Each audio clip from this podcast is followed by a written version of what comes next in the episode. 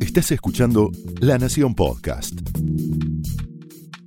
A continuación, el análisis político de Carlos Pañi en Odisea Argentina.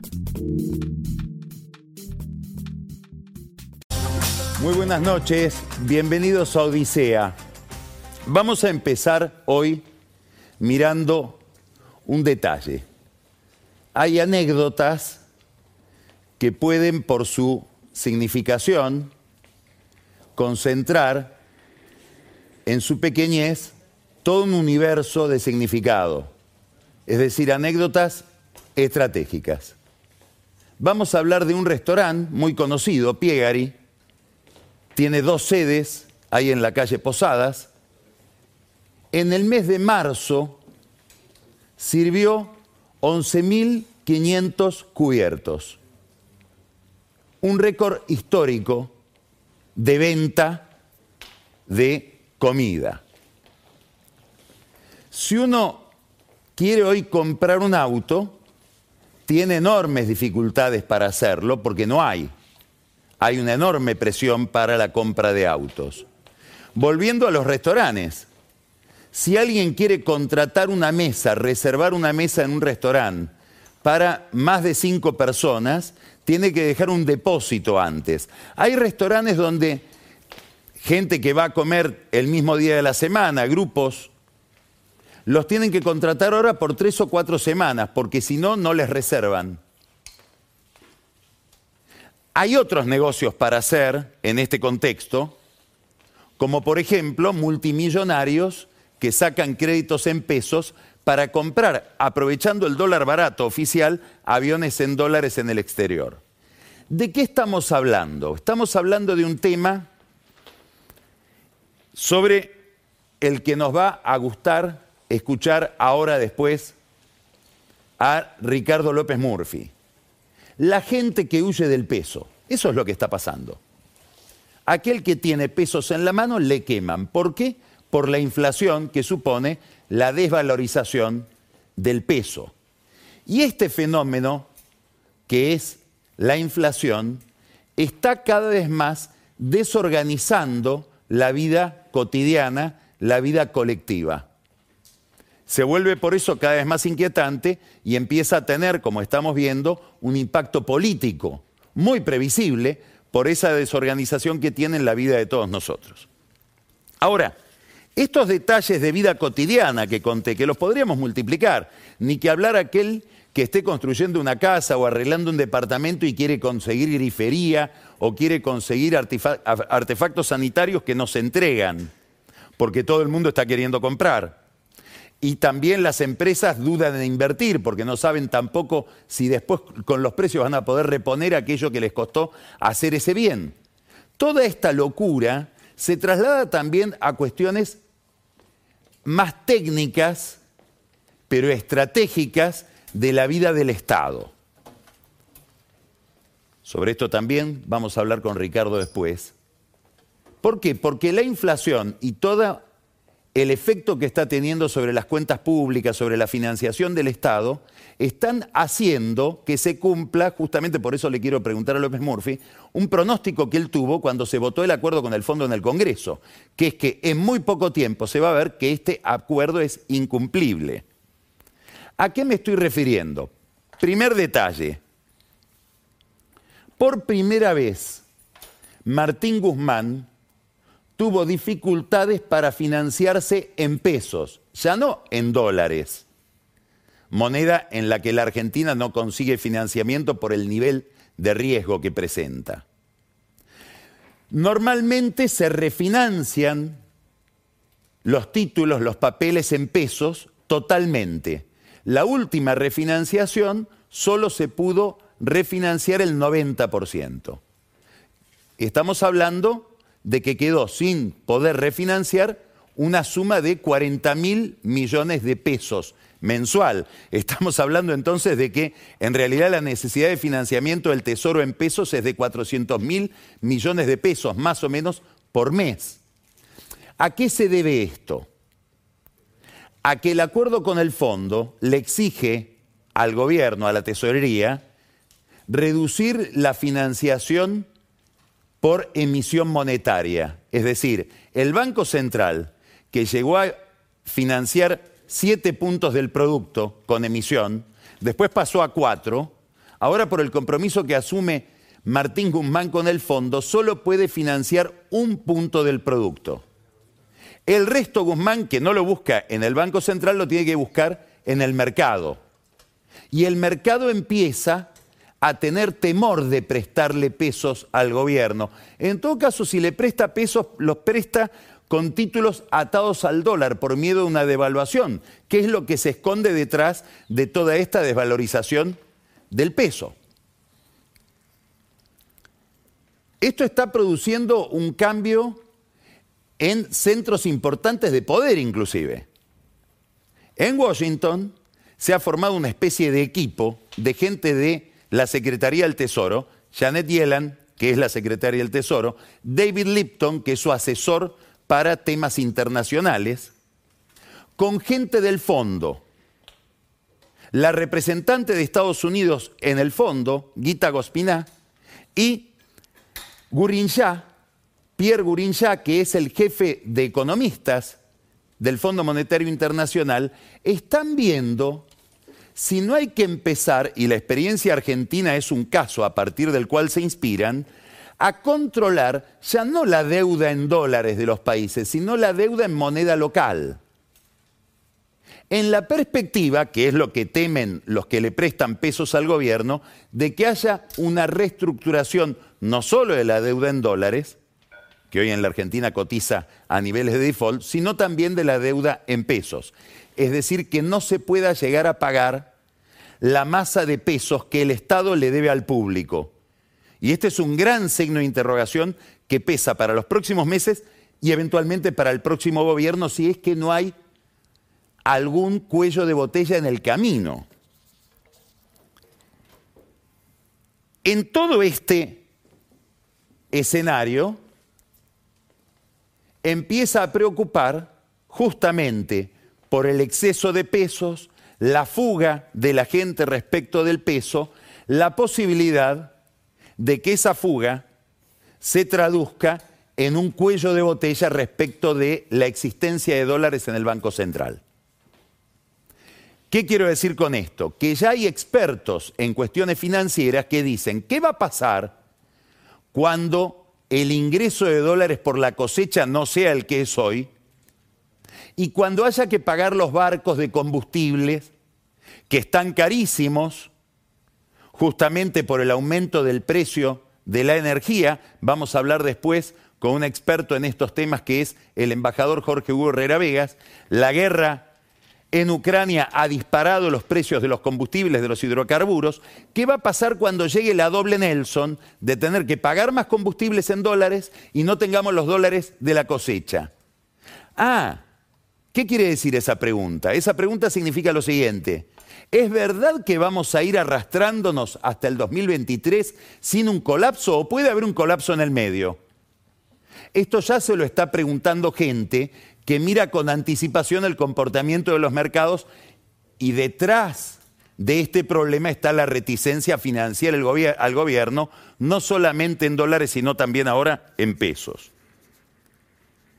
El aumento en el precio internacional de los combustibles le pega al acuerdo con el fondo por otra vía, que es el problema del aumento de tarifas.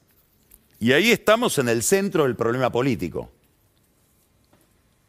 Empieza a haber también expertos en materia energética que cuando ven la propuesta de Guzmán señalan con el aumento que ha habido en el costo de producción de la electricidad, que es más o menos del 35% según esos expertos, ese aumento en el costo se explica sobre todo por el aumento en el precio del gas y del gasoil, que son los insumos para producir esa electricidad.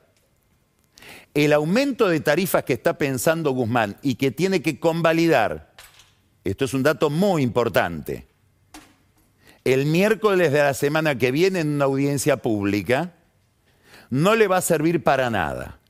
Entonces, acá se refuerza la crítica del kirchnerismo que dice, en este contexto de inflación, no tiene ningún sentido que aumentes las tarifas, Primero porque te va a servir para muy poco, vas a seguir sin cumplir el acuerdo con el fondo y segundo porque vas a generar más inflación. Claro, Guzmán se comprometió a un aumento de tarifas de aproximadamente el 43%. Si es que la inflación iba a ser del 43%.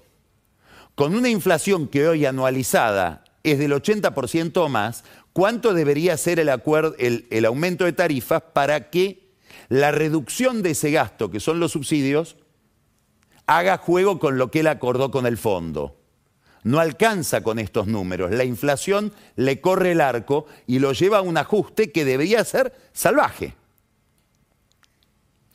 Además está el problema de la segmentación, que para los expertos es una entelequia, una quimera, algo imposible de ser practicado. ¿Por qué? Porque dicen, bueno, le vamos a aumentar más el 80% al 10% más rico de la población. ¿Cómo se mide? ¿Cómo se le va a cobrar ese aumento a los empresarios que viven en negro? Hago una, una, pregunta más concreta. ¿Cómo se le va a cobrar ese aumento a los políticos que viven en negro? ¿Quién es rico y quién no es rico en la Argentina?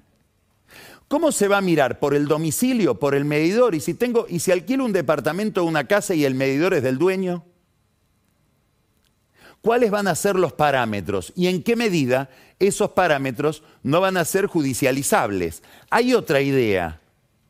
Se le va a cobrar una parte ínfima de aumento a aquellos que no tienen cómo pagar. En el interior, Aquí hay que entender algo que no está bien explicado en general por el gobierno y en todo el discurso que hay sobre el aumento de tarifas.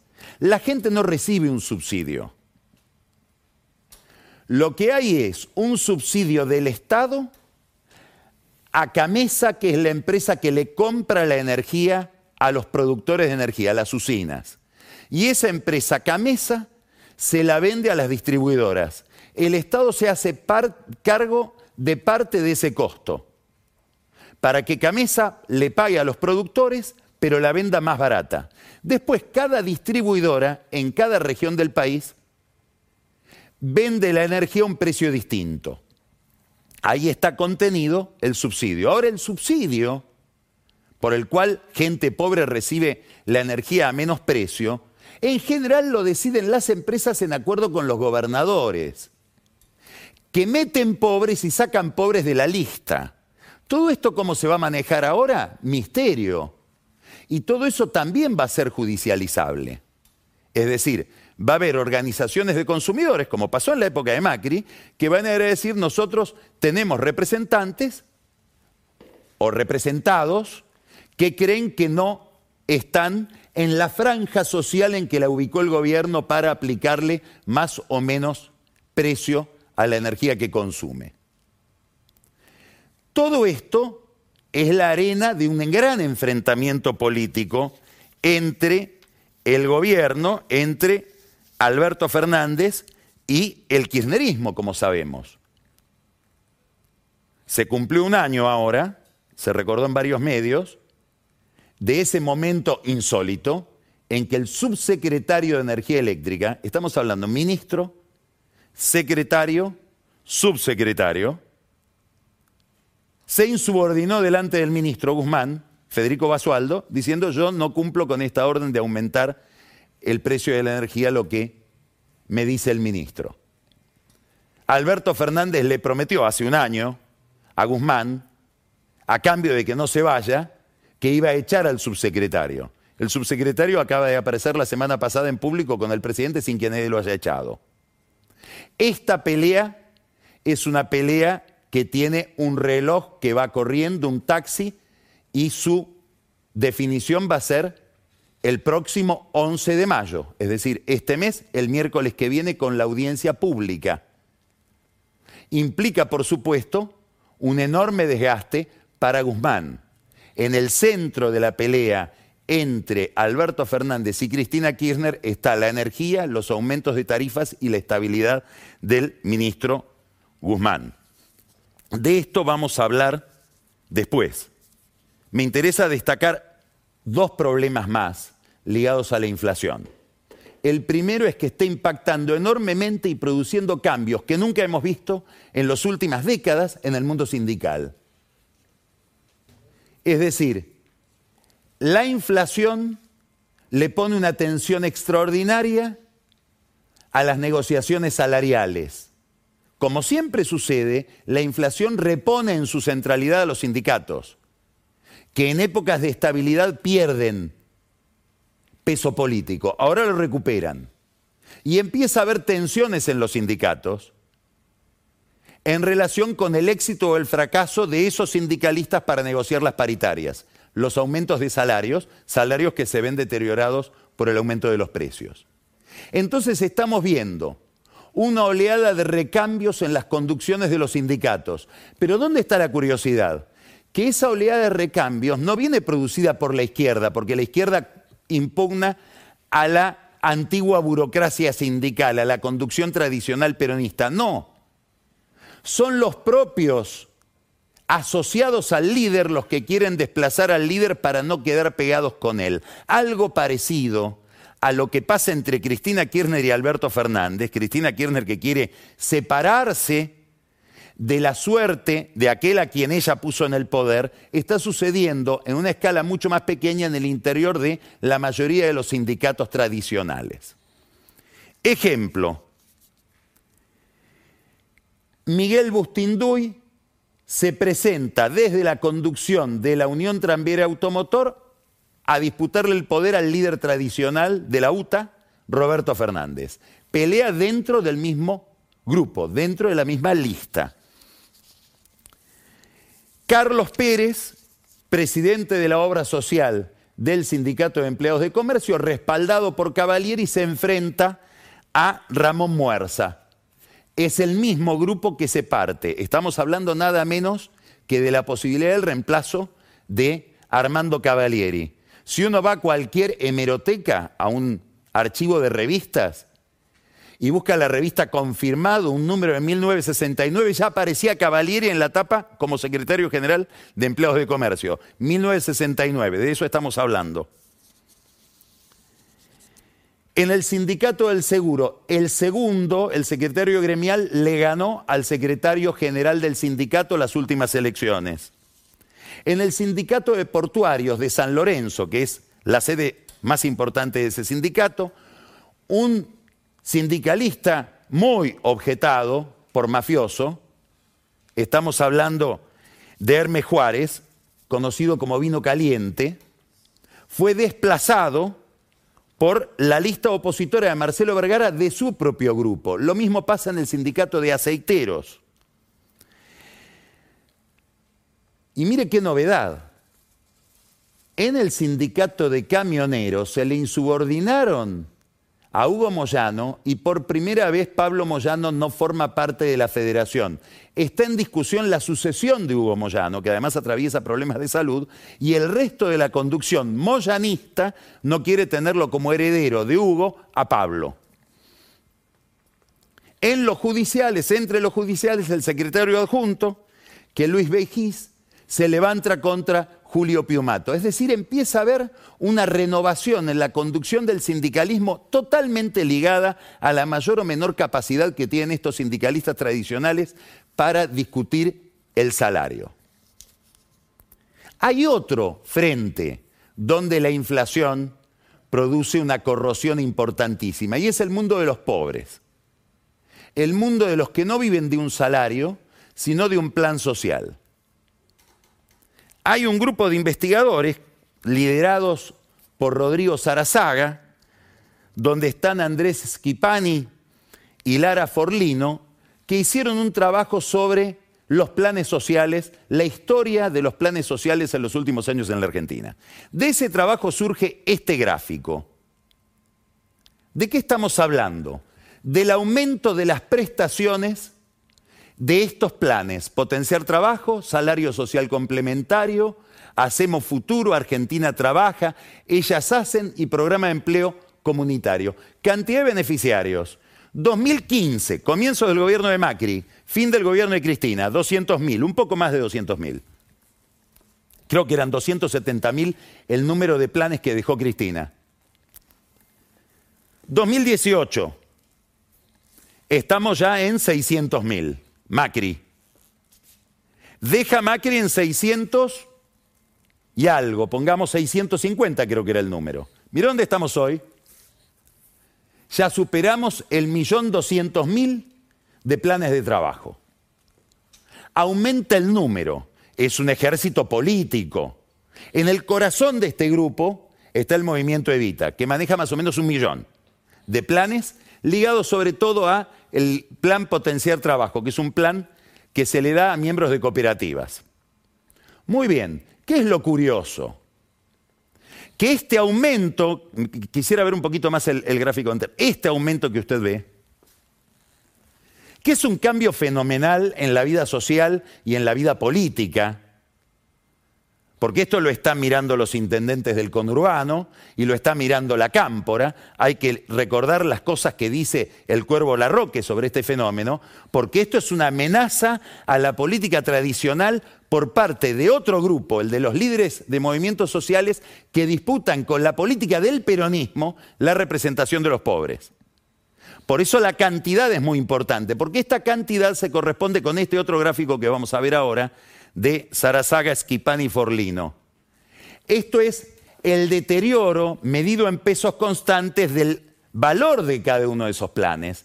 Si tomo desde octubre del 2009 hasta abril del 21. Es decir, se va licuando en beneficio de la cantidad de planes el ingreso concreto que está recibiendo cada uno de estos beneficiarios que si tomáramos 1.200 pesos del año de, octubre del 2009, para abril del 21, y esto sigue siendo, sigue cayendo, sería un salario de 400 pesos, es decir, un tercio de lo que cobraba. Eso es lo que cobra hoy alguien que recibe un plan social respecto de lo que cobraba en el año 2009. Es decir, es una enorme licuación que no se siente tanto porque estamos hablando de gente que se las rebusca de otras maneras para no tener gastos, comen en comedores, digamos, todo lo que sabemos que es la vida de aquellos cada vez más, cada vez más gente que está sumergida en la Argentina. Bueno, esto no es un país con más pobres, no es un país con más beneficiarios de planes sociales, esto es otro país.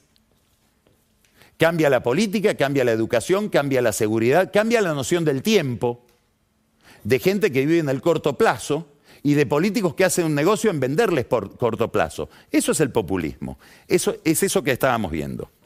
Entonces tenemos un problema en el mundo sindical y tenemos un problema en el mundo de los desocupados o de los subocupados, que son una masa creciente desde hace muchísimos años en la Argentina, pero sobre todo después de la pandemia. Todo esto presenta un efecto político, que lo vemos en el frente de todos. ¿Cuál es ese efecto político? El que estamos viendo durante todos estos meses. Vamos a ponerlo en términos de mediano plazo. ¿Cómo lo podemos sintetizar?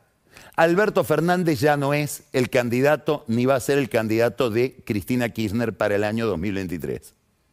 Vamos viendo indicios de que ese candidato o candidata de Cristina Kirchner y del kirchnerismo para el año 2023 se llama Cristina Kirchner. Muy probablemente. Por lo menos la estamos viendo hacer movimientos en esa dirección. Como comentamos el lunes pasado. Un movimiento es reorganizar el frente de todos sin gente de Alberto Fernández. Sobre todo muchos de estos organizadores de planes sociales que se enfrentaron a ellas cuando fueron con Florencio Randazzo en el año 2017 y siguen enfrentados a Cristina. El otro movimiento que vemos es una reconexión de Cristina, y lo estamos siguiendo muy detalladamente, de Cristina Kirchner con los Estados Unidos. Aquí hay que hacer una corrección de algo que, dijimos el lunes pasado.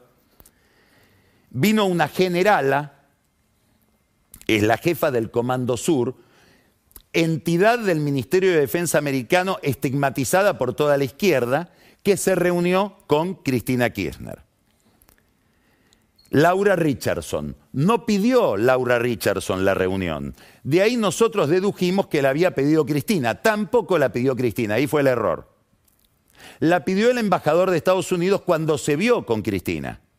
y le dijo, va a venir una mujer militar, general, es la primera generala que llega a esa función, jefa del Comando Sur, del maldito Comando Sur, vamos a decir, la recibo con todo gusto, dijo Cristina, y la recibió.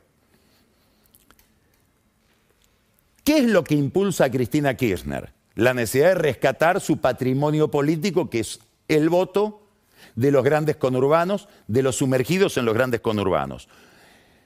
Una segunda evidencia. Hoy Cristina Kirchner está mejor en las encuestas, sobre todo en las encuestas que maneja el macrismo, que manejan en Juntos por el Cambio, que maneja Rodríguez Larreta. Está mejor que Alberto Fernández.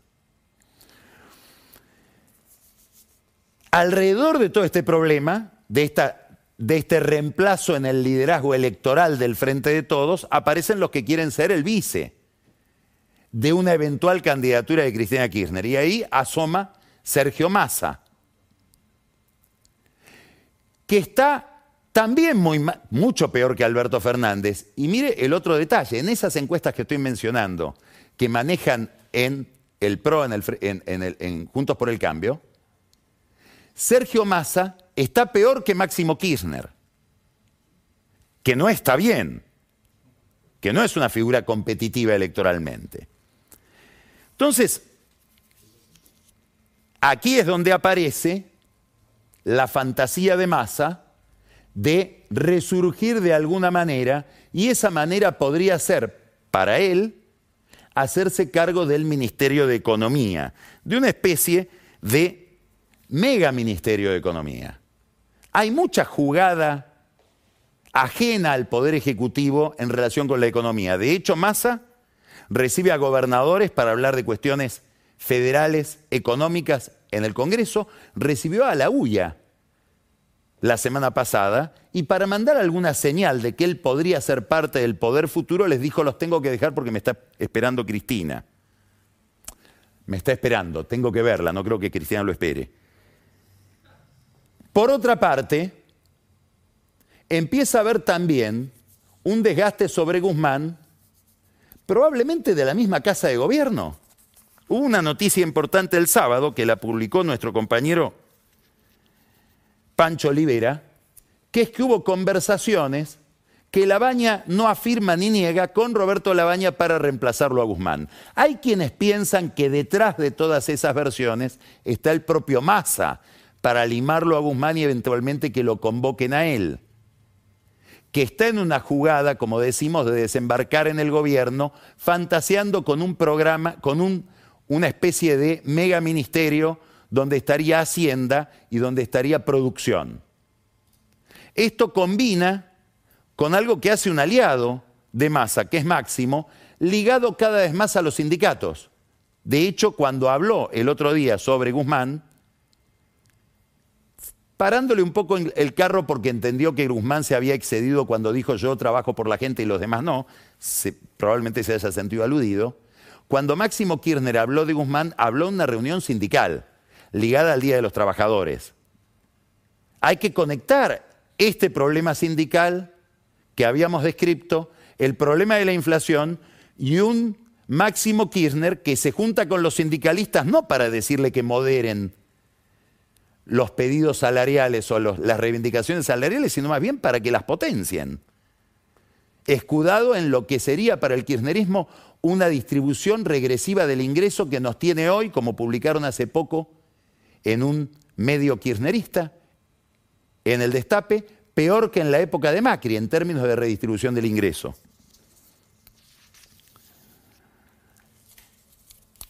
Acá hay que conectar con lo anterior. ¿Qué pasaría si llegamos a ese cuello de botella de falta de dólares? ¿O el problema es anterior? ¿O aquí se aceleró la película de la discusión por el Ministerio de Economía y hay que mirar el miércoles que viene? Nadie sabe contestar esta pregunta, pero todos miran un dato. Una reunión misteriosa que hubo hoy entre Alberto Fernández y Guado de Pedro. ¿De qué hablaron? Tienen dos cosas para hablar. O la ruptura definitiva o un cambio de gabinete que pueda reorganizar al oficialismo alrededor de otro ministro de Economía. Insisto, el tema del aumento de tarifas es central porque es central en la visión que Cristina Kirchner tiene del proceso político-económico. Esto es el miércoles que viene. En la oposición también todo esto tiene un efecto. ¿Por qué? Porque no hay un deterioro solo del gobierno. Hay un deterioro de toda la clase política frente a una sociedad que dice finalmente nadie me sabe resolver el problema. ¿Y esto a qué se debe? No solo a la gravedad del problema, sino a la duración del problema. Cuando uno mira a los, a los, funcionarios del Fondo Monetario, hablan de la crisis del 2018, es decir, es una crisis que empezó en abril del 18. Nos engaña la pelea entre Alberto Fernández y Macri, la pelea entre los dos grupos, pero si uno mira bien, es una misma dirigencia política que no puede resolver un problema que, es, que involucra a ambos. Y si voy al estancamiento ya es más de una década. Bueno, se entiende que la gente diga, ¿y quiénes son estos gerentes? Ahí es donde crece el discurso, a mi juicio riesgoso, de estigmatización de toda la política, que encarna, por un lado, la izquierda radicalizada trotskista, que habla de un cambio de sistema capitalista, y por otro lado, con mucha más moderación, Javier Milei. El otro día hubo una reunión de Juntos por el Cambio, donde se emitió un comunicado, a mi juicio un poco insólito, planteando el rechazo a la incorporación de Milei a Juntos por el Cambio, con nombre y apellido. Macri fue bastante sensato porque dijo, ¿para qué vamos a rechazar el ingreso de alguien que no quiere ingresar? Resolvió parte del enigma, porque el problema no es solamente si Milei quiere ingresar a Juntos con el Cambio, a, Juntos por el Cambio, sino si alguien de Juntos por el Cambio no se iría con mi ley en la medida en que mi ley crezca y sobre todo se lleve sus votos. Hay quienes interpretan también que la exageración del problema ley, que en esa reunión habrá demandado 20 minutos de conversación, fue para ocultar otro problema que demandó una hora de conversación, y son las relaciones de el gobernador de Jujuy, Gerardo Morales, con Massa alrededor de los temas judiciales. Morales terminó explicando que él habló con Massa, pero para lograr algo muy increíble, que es que el oficialismo vote un proyecto del radicalismo, concretamente de Alfredo Cornejo en el Senado, sobre el Consejo de la Magistratura. En el radicalismo, subrayo esto, porque Morales piensa que a veces las agresiones o las sospechas o los resquemores le llegan desde el PRO, en el radicalismo hoy hay dirigentes importantes que se preguntan si no hay una conversación más amplia de Morales con Massa, ligada a la designación del Procurador General de la Nación, ligada a la, designación del Defensor del Pueblo, es decir, una agenda institucional más ambiciosa que probablemente haya quedado abortada por esta discusión tan agresiva que hubo el otro día, donde Macri, como una especie de pater familias, le recomendó a Morales y también a Horacio Rodríguez Larreta no juntarse con un amiguito malo, no dejarse enredar por masa. Dicen que Larreta ofreció su celular para que lo vieran a ver si eh, él tenía conversaciones con Massa en los últimos tiempos. Alguien con sentido del humor dijo, deja que el celular ya lo conocen porque te lo están espiando por otro lado.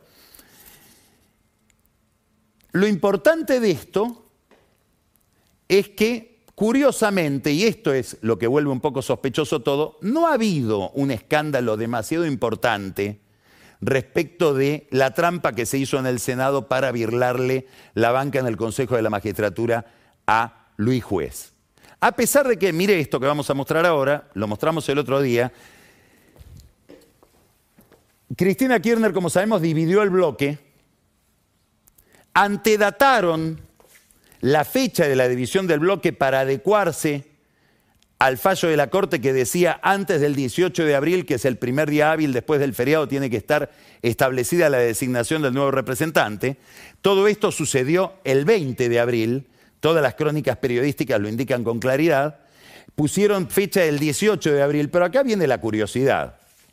El expediente que le, explica a Cristina Kirchner que hay un otro bloque minoritario para poder poner ese consejero de la magistratura, entra a la Secretaría Parlamentaria el 18 de abril y al Senado el 21 de abril. Es decir, el tiempo va para atrás. lograron la, máquina del tiempo al revés. A un lugar a donde las cosas llegan después. Primero se supone que el expediente llega al Senado y después llega a la Secretaría Parlamentaria que maneja Marcelo Fuentes, del riñón de Cristina Kirchner. Bueno, fue al revés. Primero entró a la Secretaría Parlamentaria y tres días después al Senado. Esta es una trampa que fue judicializada. ¿Se va a terminar beneficiando juez de esta judicialización que perjudica al senador Doñate? Probablemente no hay alguien que está detrás y es del bloque de Cristina, el senador Snopek, Guillermo Snopek, que quiere que no sea Doñate, sino ser el representante del Consejo de la Magistratura y, y festeja estas dificultades. Vamos a ir terminando. Quiero mostrarle este cuadro de la consultora Fixer, que investiga opinión pública en las redes sociales con bastante eficiencia. No es este el cuadro es un cuadro que nos va a mostrar el comportamiento de Juntos por el Cambio, Frente de Todos y Avanza Libertad, el partido de Miley. Miren cómo cae desde enero del 22, en los últimos meses, abril del 22, Juntos por el Cambio. Por eso digo que la afectación de este problema de desazón frente a un país sin futuro, con un, una agenda de inconvenientes que no se, resuelven durante mucho tiempo, afecta a toda la política. Miren cómo cae Juntos por el Cambio. Y dentro de Juntos por el Cambio caen todos los candidatos estelares. Y miren cómo sube al mismo tiempo de 11 a 20 ley. Daría la impresión de que hay un traslado lineal de votos de unos a otros. Claro, ley no le saca a todos al mismo tiempo. Le saca más a Patricia Bullrich, le saca más a Macri. Y por eso la inquietud de Macri y de Patricia Bullrich por lo que pase con, la carrera de Milei, con el ascenso de Milei. Tal vez por eso Macri está pensando, está haciendo, lo estamos viendo, acelerando su carrera, aparece mucho más que antes. Y ya hay planteada una disputa entre Larreta y Macri.